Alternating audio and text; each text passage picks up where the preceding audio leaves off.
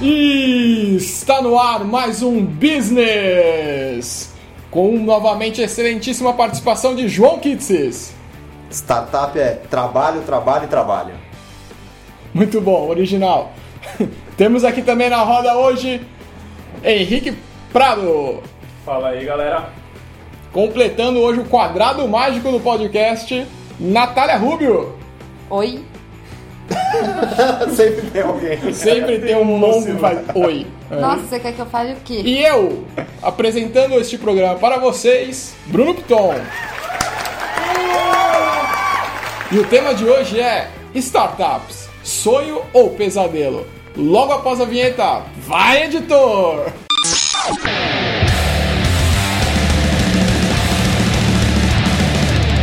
Business! Business!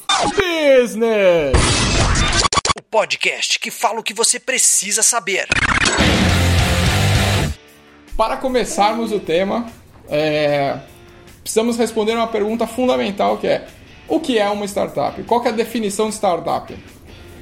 É, uma startup, então a gente pode falar.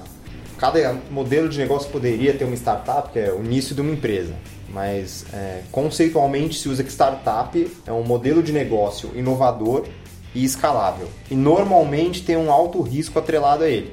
É, o que, que é o escalável? Ele consegue crescer sem ter que ter muito aporte de capital grande, ou seja, os custos da empresa não estão atrelados necessariamente é, ao crescimento.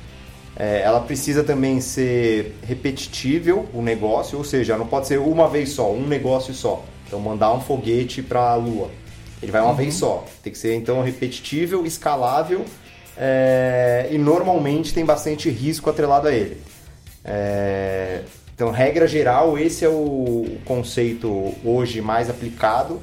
Um exemplo que eu acho que é muito interessante para a gente dar é uma padaria. Uma padaria ela é escalável? Então, facilmente escalável? Não. Porque ela precisa comprar. Se ela quiser crescer, ela vai ter que é, expandir é, a área de venda dela, a área comercial dela, tem que expandir estoque, tem que comprar um forno novo, tem que contratar ou mais abrir pessoas. Abrir uma franquia. Né? Ou abrir uma franquia. Então, normalmente, quando ela cresce, os custos crescem na mesma velocidade, ou um pouco mais ou um pouco menos. É, se a gente pegar, por exemplo, o, iFood, que está patrocinando a gente, é, no início da operação deles, eles eram uma empresa que, ou qualquer outro, Airbnb, Booking, uhum. e, eles conseguem crescer sem ter que ter. Os custos da empresa não crescem na mesma velocidade. Então, hoje o iFood ele não tem, basicamente, não tem motoboy como é, funcionário. Ele tem uma tecnologia onde todos os restaurantes hoje que fazem delivery dependem dele. É, as pessoas fazem os pedidos então ela consegue crescer com a tecnologia ali embarcada sem ter que ficar aumentando o custo de mão de obra, custo de estoque, custo de insumo. Então. E me fala uma coisa, a startup ela está muito ligada, pelo menos eu que conheci o termo há, há pouco mais de um ano. Duas horas atrás. Há duas horas atrás, quando eu li a pauta. Alguém não leu a pauta? Quando eu não li a pauta, mas vi do que era a pauta. Alguém não me incluiu no Google Docs? programa machista é, ela estava muito relacionada a um, a um mercado jovem, né? E quando eu ouvi falar muito de, de startup, eu sempre vi é, um grupo de jovens muito ligado ao meio digital e realmente com esses conceitos que você falou. É isso, assim, ainda está muito ligada a esse público. E para começar o debate, então, eu acho que eu vou tentar dar uma resposta sem saber porra nenhuma no Data Bruno aqui. Eu, no ping? É, enquanto, enquanto o João falava, eu tava pensando justamente isso, que assim, como é, normalmente é um modelo de fato que tem que ser escalável de uma forma rápida, fácil, é, quando você pensa, sei lá, numa, seguindo o mesmo exemplo, numa padaria tal, você precisa de uma estrutura física, é um pouco mais complicado, tem um aporte financeiro maior, principalmente inicial e tal. É, e aí, fazendo um paralelo do, do, que eu acredito e por que eu acho que 90% das startups hoje são de tecnologia, é porque você precisa basicamente de um computador na sua frente e um programador junto.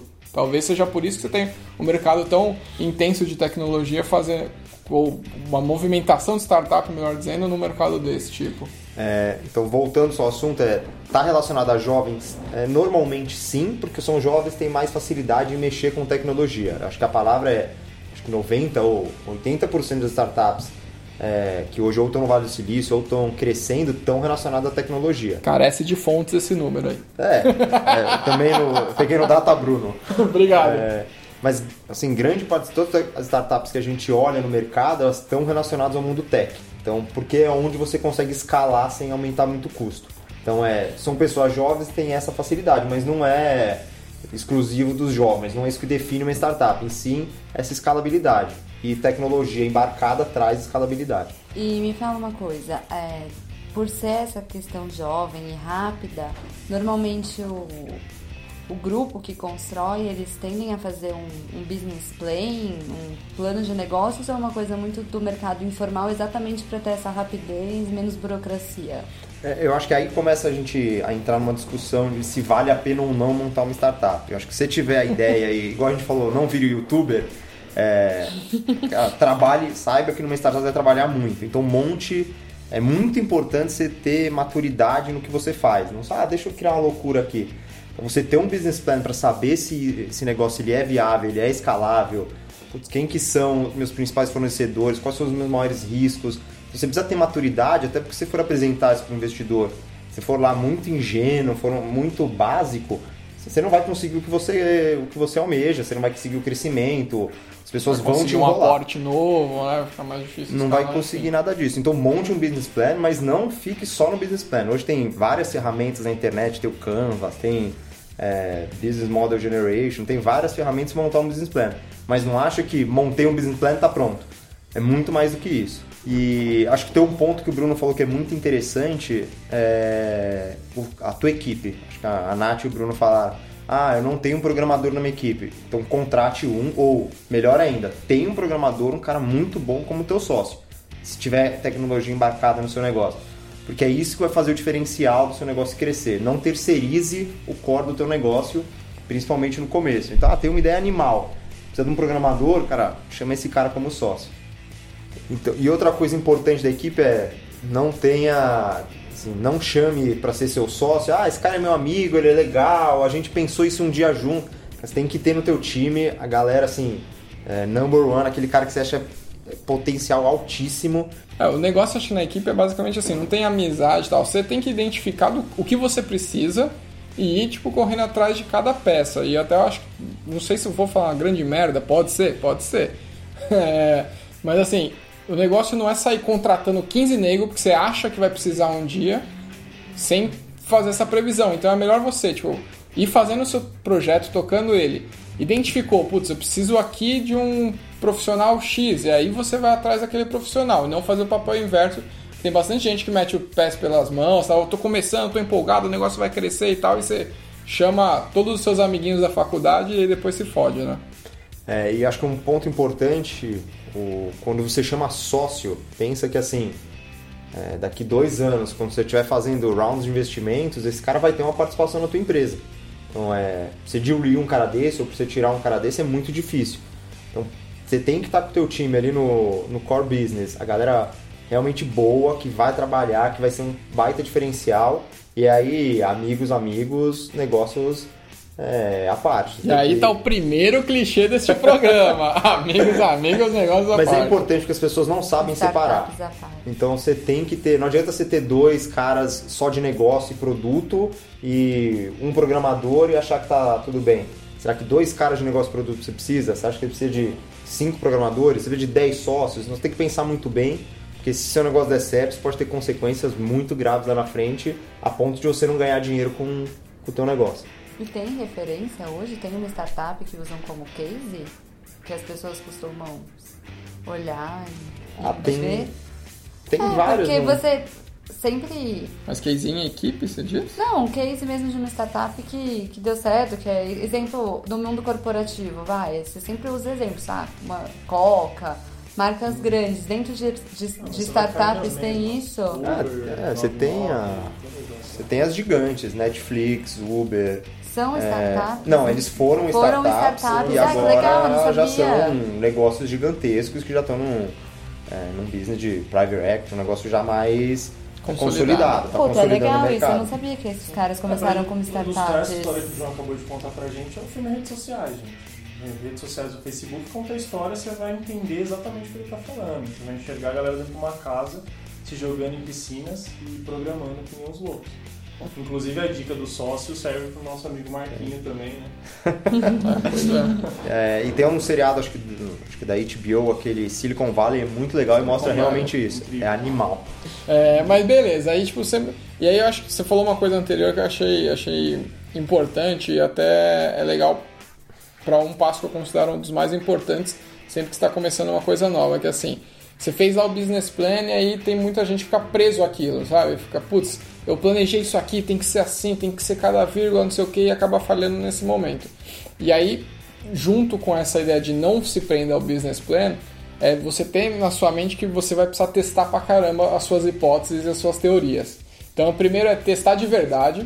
Eu acho que não é tipo, ah, putz, eu quero testar só pra afirmar o que eu acho que é, que isso acontece pra caramba também. Mas é, putz, eu fiz um, um business plan baseado aqui numa hipótese que eu tenho. Testei, não deu certo, vamos refazer pra testar de novo e assim vai, né? E, e não seja apaixonado pelas tuas ideias. Ah, Exato. é muito boa. É, você tem que, por isso que eu acho que a palavra-chave é testar, testar e testar. Você tem que testar muito. Porque só vai saber se as pessoas, todo mundo, ah, você acha legal, você pergunta pros seus amigos, você acha legal essa ideia? Acho, você pagaria? Pagaria. Você só vai saber realmente as pessoas pagariam a hora que você vai e faz alguém desembolsar dinheiro pra Entrega isso. o boleto, né? Paga o boleto, melhor ainda. E aí tem um case interessante sobre isso, eu não sei se vocês já ouviram falar, eu nem sei se existe ainda pra falar bem a verdade, mas antigamente, há uns, sei lá, uma coisa de uns 7 ou 8 anos atrás, existia um, um site chamado Uzinga. Conhecem? É, é o seguinte, esse site era tipo um site de compras, tipo fábrica nova, assim, de umas coisinhas diferentes, tal, meio geek pra casa e tal. Só que aí qual que era o diferencial deles? Eu sou um designer, e aí eu tive a ideia de, sei lá, vou até falar o que eu vendi pra eles. Ah, fiz um porta-retrato que tinha do lado, assim, as ferramentas do Photoshop. Então era tipo a interface do Photoshop e você colocava a foto ali dentro, essa era a brincadeira. E aí tinha assim, você tinha essa ideia, o Henrique teve uma ideia a outra, o João outra, a Nath outra. Nós quatro colocávamos a ideia ali no ar, no site, e aí eles pegavam e faziam uma votação. Qual desses produtos cê- vocês acharam mais bacana? Rolava a votação no site e tal, e o produto que ganhava, eles colocavam pro catálogo e faziam um contrato com, Com o com a pessoa que deu, que deu aquela ideia. E, porra, a princípio você fala, meu, modelo de negócio ideal, todo mundo votou porque todo mundo gostou, vai vender pra caramba. Só que não. Tipo, as pessoas votavam, curti esse, esse eu vou comprar com certeza, e ninguém comprava, cara. Que é mais ou menos por aí, né, mano? Né, Uma isso coisa é você falar, uma coisa é pesquisa. não funcionou, o problema foi o cartão de crédito. ali. Exatamente, exatamente. Então é é muito difícil você conseguir um investidor grande num, num estágio que você não, não testou o teu negócio. Você precisa testar para saber quem está disposto a realmente pagar por aquele produto. E não adianta chegar para sua mãe, mãe, compra, compra. Você tem que realmente testar, o que a gente chama de... Mãe mais 10 amigos. é... é isso. A gente chama de MVP, que é, é uma sigla, significa a menor proposta de valor do seu produto. Você pega ele na raiz e tenta vender. Funcionou, teve um retorno bom, as pessoas pagaram por aquilo, você parte para os próximos passos. Então é muito importante você testar. Porque depois você vai lá na frente, gastou dois anos trabalhando no produto, ninguém pagou. Ninguém paga por aquilo. Então teste muito a tua ideia. Mas aí, João, como é que funciona? A gente tá falando aí de 90 e X% aí, que foi os dados que a gente tirou do nada, de startups de tecnologia. Do nada não, data Bruno, por favor. E aí a gente vê essa movimentação de mercado na venda de informação. Então eu monto uma startup e eu sei que o que eu vou vender depois é o meu Big Data ou é a minha base de usuários. Como que o consumidor ou o nosso ouvinte sabe o quanto que ele consegue precificar disso se a ideia dele é boa em cima de vender informação e não mais um produto? precificar uma startup é sempre muito, muito difícil. Você vê muita startup aí com receita zero e o cara recebendo investimento. Você vê muito disso. Aquele valuation lá na lua, né? Aquele, Exato. tem, tem umas com de valuation, mas não é, não é por aí. Existe esse modelo de negócio é, e normalmente você não testa efetivamente se a pessoa está disposta a pagar. Você testa, essa pessoa vai entrar no meu site, então necessariamente não precisa ser pagar. Pode até ser um modelo Ótimo. freemium, um Então, modelo O gatilho ele varia de acordo com. varia, ou ele está disposto a entrar no meu site, se cadastrar e me dar os dados dele? Ah, ele está disposto. Então não necessariamente é dinheiro, mas é dados têm muito mais valor muitas vezes que dinheiro, mas é isso aí, o cara está disposto a entrar no seu site, preencher um cadastro e dá o ok. E dentro Então, disso tem os startupeiros profissionais, né? Que começam. Que aí, aí entra também um pouquinho de incubadora e tal, mas tem aqueles caras que pegam 50 startups e a, a ideia dele não é fazer startup dar certo. É vender essa porra. Né? Vender essa ideia em algum momento e tal. Pra alguém grande, você diz? É, pode ser que alguém grande, enfim. isso Cara, vender Já? a startup no final é, não é um modelo de negócio errado. É, é dificilmente o founder do negócio vai sair, ou o investidor que chegar lá e falar, ah, quero esse cara aqui por muito tempo porque ele tem valor. Mas existe casos do cara sair do negócio. O, o próprio sócio do, do Facebook brasileiro, o Eduardo, Bruno. o Bruno, não, é... Eduardo Saverin. O Saverin, ele vendeu a parte dele. Na verdade, foi diluído, entrou com uma ação judicial e, e, e saiu do negócio. Existe o cara que quer vender, mas normalmente, quando você entra no estágio de, de investimento, é, o investidor quer que o- os founders do negócio estejam lá, porque eles que garantem a rentabilidade, a ideia é, veio deles e normalmente esses caras são importantes para o negócio. A assessoria de imprensa agradece, né? Porque aí tem bastante conteúdo pra falar dos fundadores É. e etc. né? É. Eles e come solto. E, e uma coisa que a gente não pode esquecer quando você montar teu modelo de negócio é sempre pensar na rentabilidade e onde você vai ganhar dinheiro lá no fundo ou onde o investidor vai ganhar dinheiro lá no fundo, lá na- no futuro. Porque muitas vezes a gente monta um modelo de negócio, acha que é legal, mas cadê a rentabilidade? É, já pensar quais são meus custos, onde que eu vou gastar dinheiro. Então, meu negócio ele, ele gera dinheiro, ele gera caixa, ele gera dinheiro pra gente no final do negócio. Pode ser que nesse momento não, mas lá no futuro você tem que ter um modelo de rentabilidade. Tem que fazer uma projeção ali, né? Do que, que... É, tem que desmistificar um pouquinho que startup é o, é o modelo de quem quer viver esse glamour, trabalhar entrega rápida, imediatista. Não é, nada mais é do que um pequeno negócio. Você vai se tornar um empresário, você vai ter que. Ou um- não, você pode falhar miseravelmente e não dar certo também. É, mas é engraçado que que, a parece que a startup acontece. se falir, é isso que eu sinto, assim, se a startup fale, ah, tudo bem, né? Parece que sempre tá na tentativa, diferente do cara que fala assim, ah, vou montar uma empresa e aí. Mas eu acho que essa sensação é porque é aquela coisa de, de- o termo banalizou. Qualquer coisa que começa agora é startup. É, virou buzzword.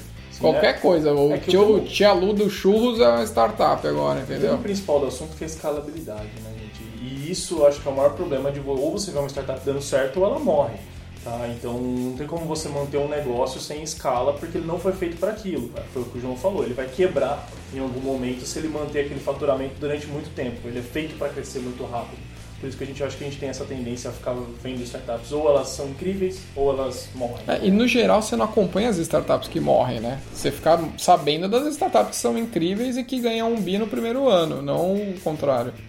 E uma startup morrer é natural. Acontece muito, muito. Normalmente os, os fundos, principalmente os americanos, os caras investem em 20 para duas darem certo e dar o retorno que o fundo precisa. É normal, você não pode errar porque você não testou. Você não pode errar porque, putz, esqueci de ver que meu negócio não é rentável. Pode acontecer se o negócio não dá certo e realmente acontece. É, já tentaram, por exemplo, fazer um modelo igual ao do Netflix 10 anos antes do Netflix surgir. Não deu certo porque não era o momento. A ideia era genial, tinha um baita potencial, mas naquele momento não deu certo. Então pode acontecer. O que não pode acontecer é você investir tempo e dinheiro num negócio que você esqueceu de testar, você esqueceu de ser. Você esqueceu de ver quanto que você vai gastar, esse tipo de coisa, né? É, não, a, a previsão tem que ser feita. Se não der certo, acontece, né? É isso aí. E acho que a maior dica para quem quer montar uma startup é vendas. É a principal área do teu negócio. O negócio precisa ser. é, você precisa conseguir vender esse negócio ou trazer gente para tua base, mas seu negócio ele precisa crescer e precisa girar. Então, quanto focar nas vendas vai ser muito importante. Então, tem que ser um negócio que pessoas acreditam, as pessoas querem ter ou querem se cadastrar ou querem é, Mas tem que criar a sua base de clientes, é isso. tem que criar só Aí tem vários modelos de como você vai Exatamente. atuar, você vai ter um produto, você vai ter um modelo cauda longa, aí tem depois vocês comentem aí o que vocês querem ouvir mais no podcast, mas cara, a venda é o principal fator. E aí, beleza, cara. E aí, tô lá, montei minha startup, tá começando a fazer a curva ascendente ali, tô felizão.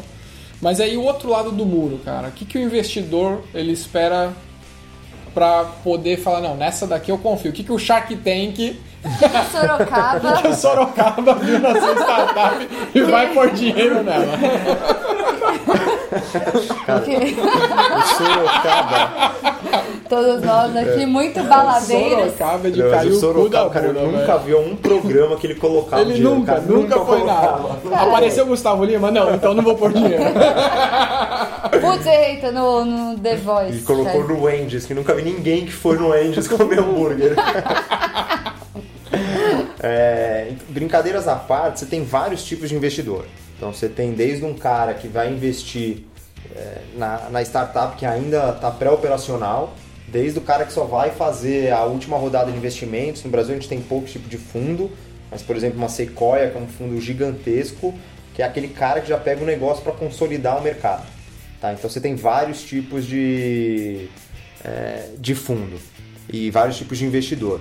Na, sua, na primeira fase, que é o que normalmente chama de seed, que é o capital semente, é aquele cara que é do mercado. Você normalmente a startup vai nele ou esse cara procura o mercado que ele conhece. Então é o cara que vai te abrir porta. Então tô abrindo a fintech, eu vou lá no banco, tipo isso. Você vai falar com o Setúbal, por exemplo, ou vai lá no banco, entendeu? Então você está abrindo uma franquia, você vai, ó, que tem investidores nisso, mas você vai no cara do China Box. Você está abrindo é, A um- escola de inglês, vai falar com quem?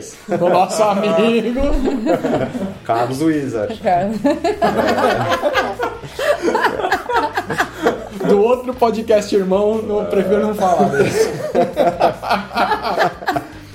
Mas- Mas conta, e aí Mas- tem essa. Normalmente você vai buscar aquele cara que conhece muito do negócio e vai te abrir porta. É muito importante esse cara no teu negócio. Normalmente é, e é muito bem visto. É um mentor ali, né, que vai te ajudar tanto no seu network ali, fazer as indicações, quanto na- no, no andamento da parada mesmo, né? Mas essa é a tem- real primeira venda que você tem que fazer, né? Você tem, a primeira venda que você tem que fazer é para um acionista. É, acho que é a segunda, segurado, né? Primeiro é pro consumidor. É para quem quer comprar teu produto, que é o que a gente falou lá em cima. É. Mas a primeira venda Porque uma- pra você vender a ideia pro acionista, você já tem que estar com o negócio começando Pelo a andar, né? tá? É, normalmente, às vezes, o, o cara investe pré-operacional. Então, você ainda não está rodando, você ainda não está como startup tendo renda, tendo. Ah, mas só chegar com o business Receita. plan na mão não adianta, hein? Então, esse é o cara que às vezes, assim, você chega com um business plan e um MVP. Então, você testou teu negócio. Então, esse é um cara que ele vê, opa, eu conheço muito esse mercado, eu sei que vai dar certo. Ah, e eu vou te apresentar as pessoas certas que eu sei que vai dar certo. É o cara que vai te trazer o contato e conhece do mercado. Então, às vezes, esse é o cara que investe muitas vezes no pré-operacional ou você está muito no come, muito embrionário na operação. É, ele é quase comparado como um mentor, acho muito interessante startups com mentoria. Normalmente você dá 1% do teu negócio para um mentor, para ele realmente te abrir várias portas e te dar uma visão que você não tinha, um cara mais experiente. Normalmente ele pode ser um investidor ou pode ser um mentor, mas o cara vai, coloca a grana é, e ele te abre portas, ou ele só te abre portas e ele vira o primeiro investidor do teu negócio. Então é muito, é muito importante. É, depois você entra nos rounds de investimento. O cara colocou, você começou a operacionalizar. Aí o pessoal chama de Series é, A, B, C. Então a primeira Que em português é ABC. ABC. Traduzindo, Se você não foi, vai lá no Carlos Wizard, uma baita escola de inglês. Ou também, cultura inglesa, se quiser patrocinar, tamo aí, é nóis. Qualquer IASG, qualquer CCAA, qualquer um. Qualquer 100 reais a gente tá aceitando. É, esses rounds de investimento, aí é cada vez, o seu negócio está cada vez maior. Então, o cara que vai fazer a primeira rodada, ele já vê um negócio um pouco mais maduro, já vê o, o produto virando uma empresa, virando um negócio, e aí ele quer escalar, ele quer crescer é, muito rápido. É, num, segundo, no segundo round de investimento, e o cara vai lá e bota mais dinheiro, você já começa a ter uma empresa que, assim, ela vai estar chegando próxima da sua, do seu potencial máximo, ele quer ver ainda mais crescimento e já começa a ver oportunidades no, no mercado.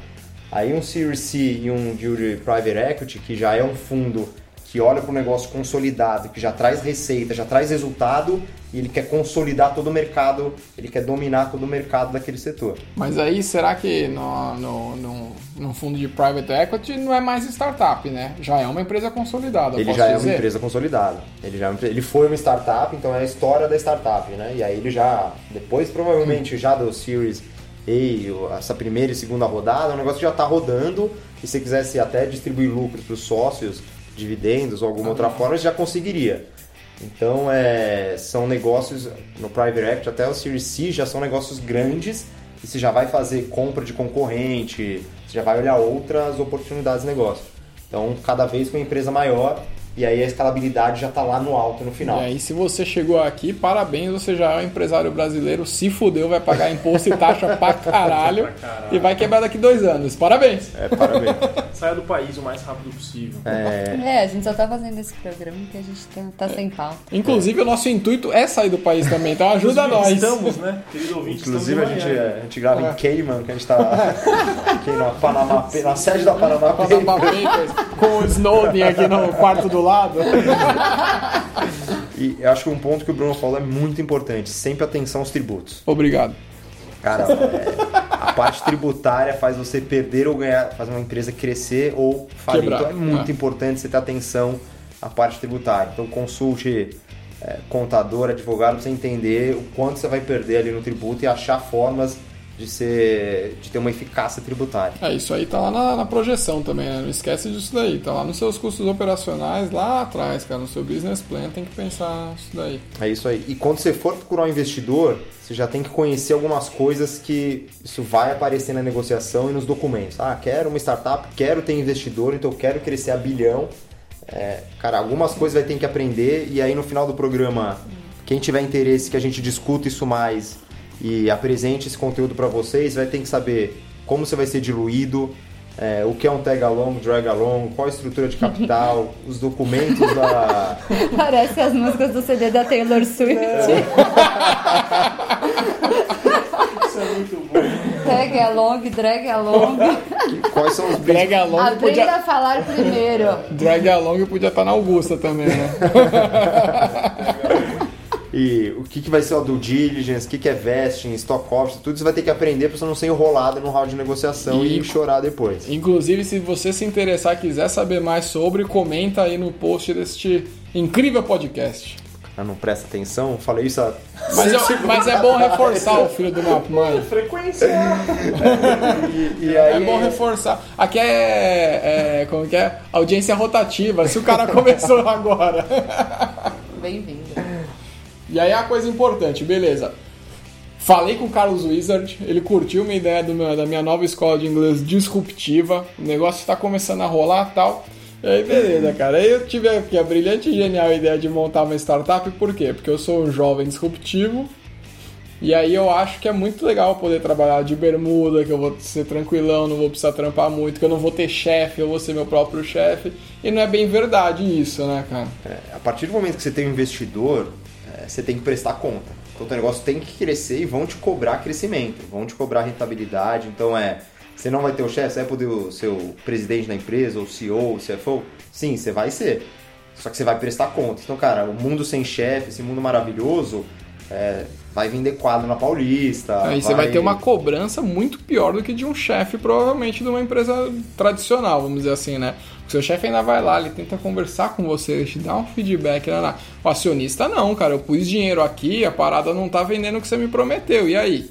É E você aí. vai ter que ter uma resposta pro cara. Vai, e você também quer que ela cresça, né? Sim, Então, sim, assim, sim. Você fala, eu sou só uma startup. é, você não pensar, você pensar que você vai trabalhar numa startup, você vai ter uma startup e vai ser aquele lifestyle de trabalhar na praia, ficar na rede, tomar um coco 4 horas da tarde e dormir. Não, Não. você vai trabalhar muito, cara. Você vai trabalhar muito mais do Sena, que você né? trabalha numa empresa, numa indústria consolidada, alguma coisa assim. Então, você não vai ter chefe? Provavelmente não, mas você vai ter um investidor, que pode ser melhor ou pior que um chefe, tá? Mas ele vai te cobrar e vai te cobrar resultado. Então, no final, o meio não importa. Ah, mas eu trabalhei muito. Cara, à interessa, não interessa. né? ah, mas eu não vou ganhar meu bônus, eu trabalhei 15 horas por dia. Cara, a gente alcançou o resultado? Não. Então, assim, eu não ganhei, você não vai ganhar. Então, você não vai ter chefe, mas você vai ter cobrança, muita cobrança. Então, esteja preparado. E esteja preparado para trabalhar para um caralho e não ganhar nada por isso também, né? que é o que provavelmente vai acontecer, pelo Pode menos no acontecer. início do, do seu processo, com certeza que vai acontecer. É, eu acho que daí a gente entra numa discussão das vantagens e desvantagens de você querer montar uma startup, né?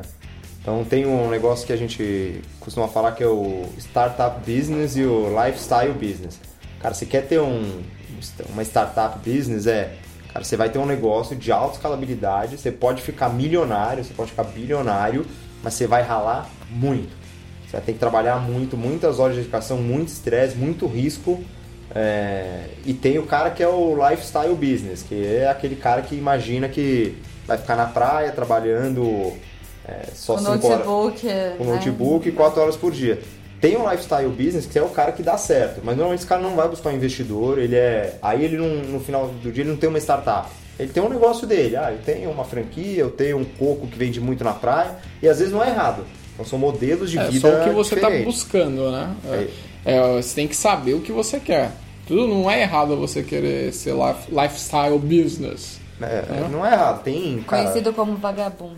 Não, mas não, tem Ah. saídas de caixa, empresas que compram outro, uma empresa que, de um cara que é um lifestyle business de, sei lá, 400 milhões de reais, 500 milhões de reais, 600 milhões de reais. Não dá pra falar que esse cara não deu certo na vida. Ah, pra mim tá bom pra caralho. Porra! É, é um cara que. Conta, né? Vou morrer sem juntar 400 milhões de reais, cara. É, é um cara que deu certo na vida. Mas é, são mundos diferentes. Então, assim, É, ele é, saiba tem- o jogo que você tá Ele jogando. não é esse workaholic que, que é ele, tipo, ele ganhou 400 milhões, ele quer 500, ele ganhou 500, ele quer 600. Não, ele tá ali tranquilão, né? E o outro é o louco, na minha opinião, que eu jamais serei esse cara, que eu não entendo, que é o cara que ele não consegue parar de trabalhar, cara. É, então, é perfil. É, saiba o jogo que você está jogando. E, e saiba que ser um lifestyle business é difícil. São poucos os cases de sucesso de um cara, ah, tive uma ideia aqui, montei, pô, vendi, fiquei milionário. É, então, mas saiba o jogo que você está jogando. Não chegue, ah, tem uma startup, mas eu quero trabalhar na praia e quero um investidor. O investidor não é pai, ele não vai te dar dinheiro para você gastar na balada. Então, beleza.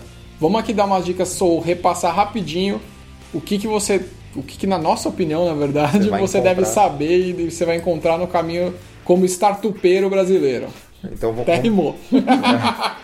Vamos começar, acho que com que é realidade aqui, as dificuldades você vai encontrar e depois a gente fala a, a parte boa para terminar bem. A propósito, eu acabei tá. de pensar aqui. O nome do podcast é Business, mas a gente tá se tornando um BuzzFeed aqui, né? Que todo, todo tem uma listinha é aqui um pra business. você. É o Business. Tá tudo misturado. vai tudo ali, cara. na quinta. Você não vai acreditar no quinto item. É a sua a minha cara. Fique O até aqui. é a minha cara. Será que o João Kleber é o dono do BuzzFeed? Será? Seria João Kleber o dono do BuzzFeed? Já é o segundo episódio que ele, que ele aparece por aqui. Então vamos lá, você vai trabalhar muito, né? não tenha na cabeça, eu vou trabalhar pouco, você vai trabalhar 7 dias por semana e basicamente 24 horas por dia. É, E salário, esquece. E o salário, ó. E o salário, ó, Professor. Raimundo. Não, é, você pode tirar dinheiro e deve tirar dinheiro, mas se o seu negócio não estiver rendendo, o negócio não estiver vendendo, você também não vai ter salário, você não vai ter dinheiro. Pode ter de o dinheiro tá indo, você tem algum acordo com o seu sócio, você vai ter uma remuneração, você sempre, ninguém quer ficar sem salário. Mas se o negócio está indo mal, você não, vai ter salário. Então, Exato. Saiba disso. Um outro ponto, esteja preparado para negociações estressantes. Então você vai negociar o futuro da tua empresa. Então você sabe até onde você pode ir, não pode ir. Isso é uma negociação que você pode falir. Então a responsabilidade de conseguir um sim com um cliente relevante é tua. Se você não conseguir, A culpa é A tua culpa é também, tua também. provavelmente. Então- E esteja preparado não é tipo, ah, eu sei que eu vou ter. Não, é de fato se prepare. Tipo, putz, eu posso receber uma resposta assim, que normalmente eu ficaria nervoso. Então, tipo, você tem que, de fato, não tentar, tentar não transparecer um possível nervosismo, uma resposta negativa. É tentar imaginar os cenários que podem acontecer numa negociação e se preparar para eles, esse tipo de coisa que a gente está falando quando fala esteja preparado. existe, existe bastante. Hoje tem a enganação, tem o curso 171 e tem cursos bons para você se preparar. Mas acho que é importante se preocupar com isso na hora certa. Se você nem tem uma startup, nem tem um negócio, Esquece. É, eu, eu, particularmente, eu não gosto muito desses cursos de é, vem aqui ter uma ideia, sabe? O negócio surge, você vê uma necessidade, normalmente a pessoa que tem uma ideia é, puta, eu tenho esse problema, deixa eu tentar resolver esse problema. E isso se torna um, business.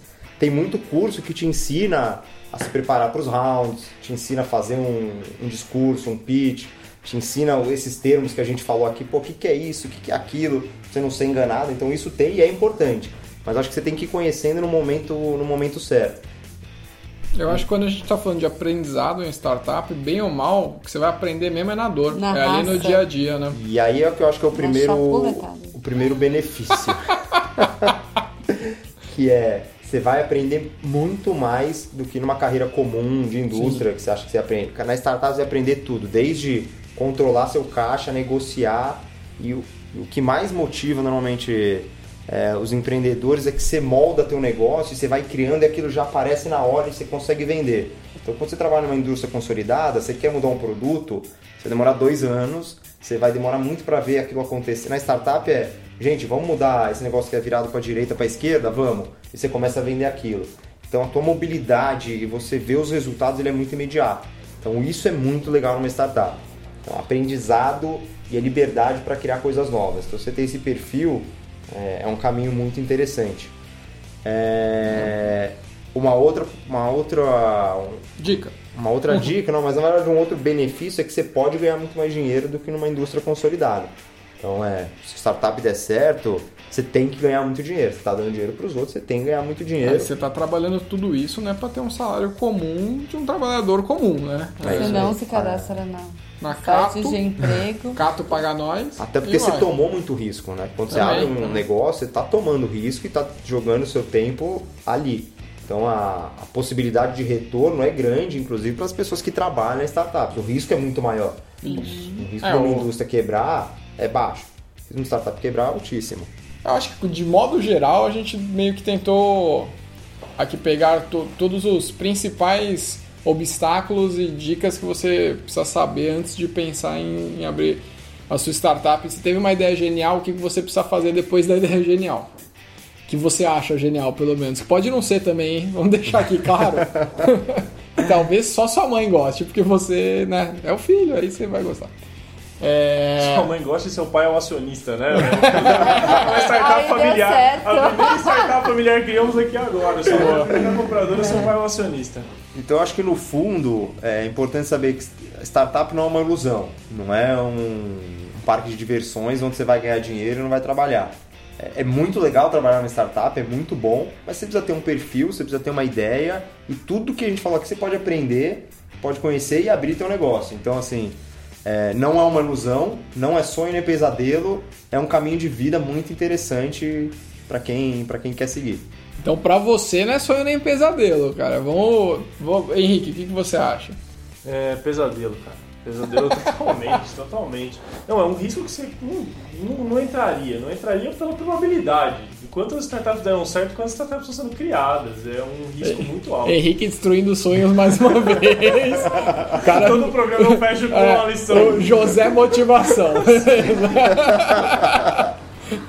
Nath, pra você. A Cato vai ganhar muito dinheiro com esse nosso ah, programa. Pronto, Cato paga nós. Sempre mando as Cato pessoas pra Cato, né? Tipo, o YouTube, não, vai pra Cato. Cato e o psiquiatra. É, é. Cato e o Freud ganhariam é. muito dinheiro. Nath, pra você, sonho ou pesadelo? Pesadelo. Pesadelo porque eu, se fosse criar algo, sou muito imediatista. Então, pra mim, eu, eu tenho que passar por toda essa parte de Planejamento, vai se fuder. Muito o deputado votando contra o impeachment. Eu voto sim pelo Brasil, pela educação e por Marília. Vamos fazer isso, vai ficar engraçado. Vai ficar engraçado. Não, mas não deveria cortar essa parte. É. E você, Bruno? Não, pra mim. Putz, pra mim é pesadelo também, cara. Eu não tenho o menor perfil de empreendedor, mas é só por isso. Eu acho a ideia legal, tá? Mas eu sou muito preguiçoso para ter que trabalhar mais que 15 horas por dia. Pra mim não funciona, não. João. Mas agora vem cá, vocês têm alguma. Tipo, vocês têm alguma startup que você acha sensacional, assim, que você fala, puta, essa ideia aqui realmente eu teria colocado meu dinheiro nela? Atualmente eu gosto muito do modelo de negócio da Gympass. Pra quem não sabe quem é, é o que eles fazem, eles consolidaram eles pegaram todas as academias que estavam quebrando por causa da Smart Fit, um, super, um preço super barato. Então eles criaram uma base de academias gigantesca. As pessoas vão lá, pagam para a Gympass uma mensalidade e podem usar qualquer academia da rede. E aí você tem vários planos e várias. É, você pode usar avulso ou plano mensal, e aí dentro dos planos tem várias opções. Então acho um modelo de negócio sensacional, que você pode usar todas as academias do Brasil pagando uma mensalidade só. Então é um baita concorrente para o Smart Fit. Acho um modelo de negócio um baita interessante. baita modelo. Baita modelo. Eu gosto muito, não sei se vocês conhecem daquele site Enjoei. É, João conhece, uhum. é, tudo que você tem de roupa, acessório que você cansa, você vai lá, dá o teu preço e aí eles fazem toda essa intermediação para outra pessoa que queira comprar. Você não tá com cheiro de que vai flopar igual a primeira ideia do Bruno no começo do programa. Sabe aquela da galera que dava os lances para comprar os produtos? É, então. Não, mas, mas ela tá, tá funcionando, cara. É que é um. É um outro tipo de mercado livre, assim, né? É que eu Nada sinto mais que é do que um site eu de sinto vendas. que as mercado livre. startups, às Beleza, vezes elas Parabéns pra você. A ideia disruptiva é o mercado livre. Já existiu. Não é, mas sabe o que eu penso às vezes da startup? É que é o cara que vem. Às vezes não é uma grande ideia, você não precisa ser tão criativo, mas ele soluciona algum problema. Por exemplo, eu não teria saco de ficar procurando gente pra vender roupas que eu não uso mais. E aí o cara simplesmente virou o intermediador disso. Não é uma puta ideia, não é que ele cria alguma coisa diferente. Ele só é um solucionador e eu vejo muito isso no Uber, né? O cara solucionou um problema e não foi uma ideia criativa pra ser diferente. Não Henrique. Locadora, cara. Locadora tá vindo com tudo agora, daqui 10 anos. Com Vai alugar um ponto e vender fita. Vender fita, eu acho que vai vir com tudo pros próximos 10 anos. Eu investiria meu dinheiro lá. Locadora, eu acho que é o, é o que há. Brincadeiras à parte. E aí, falando de- sério, brincadeiras à parte, o mercado de vinil cresce pra caramba, Tá cara. vendo? Locadora é o próximo. É o vai na próximo, minha. pode ser. Vai, Vai na voltar. minha. Vai na minha. Só- vende a sua paleteria, locadora. Locadora é o caminho. Paleteria. Não, eu vou falar Tá duas que eu acho legal pra caramba. Assim, um, não tem como fugir pra mim, eu uso pra caramba. Ou já usei mais, na verdade, né? Hoje eu não uso tanto, porque eu acho que caiu muita qualidade, mas pra mim o Uber é tipo. É a ideia do século, assim, eu acho genial, acho muito legal. Mas uma que assim, não, pelo menos aqui no Brasil eu ainda não vi muita gente que conhece e tal, é aquele home refill. Já ouviram falar? Já. Que é a paradinha do mercado? Não. É, tipo, você pega, é, é um aplicativo, você pega e coloca lá, tipo, um- uma lista de compras que você precisa constantemente. Então, sei lá, eu sei que eu uso 10 papel higiênico por mês, por exemplo. Então eu ponho lá 10 papel higiênico e todo mês eu recebo os 10 papel higiênicos na minha casa e desconta, sei lá, do seu cartão de crédito. Você não precisa mais ir no mercado, velho. Genial isso, cara. Eu uso, ainda não. Mas é Aí porque. tem, não, aí mas então, mas pera lá, mas a culpa é minha, porque eu não tenho controle das coisas. Eu não sei, tipo, quantificar o quanto eu uso, blá blá blá blá. blá. Mas eu acho a ideia animal. Acho que quando as é pessoas conhecerem e tal, isso daí é tipo. Porque assim, eu sei, a gente, e a gente fala isso muito em casa assim. Eu sempre achei a logística do supermercado uma grande merda, né, cara? Você vai no supermercado, põe tudo no carrinho. Aí você tira do carrinho, passa no caixa. Aí você põe no carrinho para levar pro carro. Aí você tira do carrinho pra pôr no carro. Aí você Loucura. põe no carrinho quando chega na sua casa, sobe pro seu, pro seu apartamento, por exemplo. Aí você tira de novo do carrinho e você ainda tem que descer e levar o carrinho lá embaixo, cara. E daqui Vai tomar uma no semana cu, tem que fazer todo o Fazer ciclo tudo de isso novo. de novo, é, porra, não, não tava na hora, cara. Isso é uma coisa que eu ainda acho que ainda deve ter, sei lá, uma solução mais fácil que essa, mas tipo, acho legal pra caramba. No Brasil a gente tem a cultura é, de não fazer compra online, né, na, pra supermercado. A gente tem uma desconfiança muito grande, os preços ainda são altos, mas fora do Brasil as pessoas fazem supermercado online assim, A rodo, é, né? a rodo. Então a gente ainda tem uma desconfiança, uma logística muito difícil para isso. E você falou do supermercado, vocês já viram o supermercado da Amazon sem, Aham. sem caixa? Sim. É sensacional, né? Você entra, faz É, o, ainda tá em login, de passa o celular, pra acho que é só caramba, no né? Canadá ou em Seattle, não lembro. Alguma... Esse- acho que é Seattle, cara. Seattle, é. alguma cidade. Você pega as coisas, põe no carrinho e vai pra E casa. sai, só sai. Sensacional. É, sensacional, cara. E é isso, temos um programa então? É isso aí? Muito bem. Então, mais uma vez, se você curtiu, cinco estrelas no iTunes. Se não curtiu, põe cinco também, ajuda nós, que a gente quer sair do Brasil e ser a nova. é, o novo, novo startup unicórnio, o novo podcast unicórnio do Brasil. Deixe seus comentários, fala pra gente o que você achou, o que você quer saber. E tchau!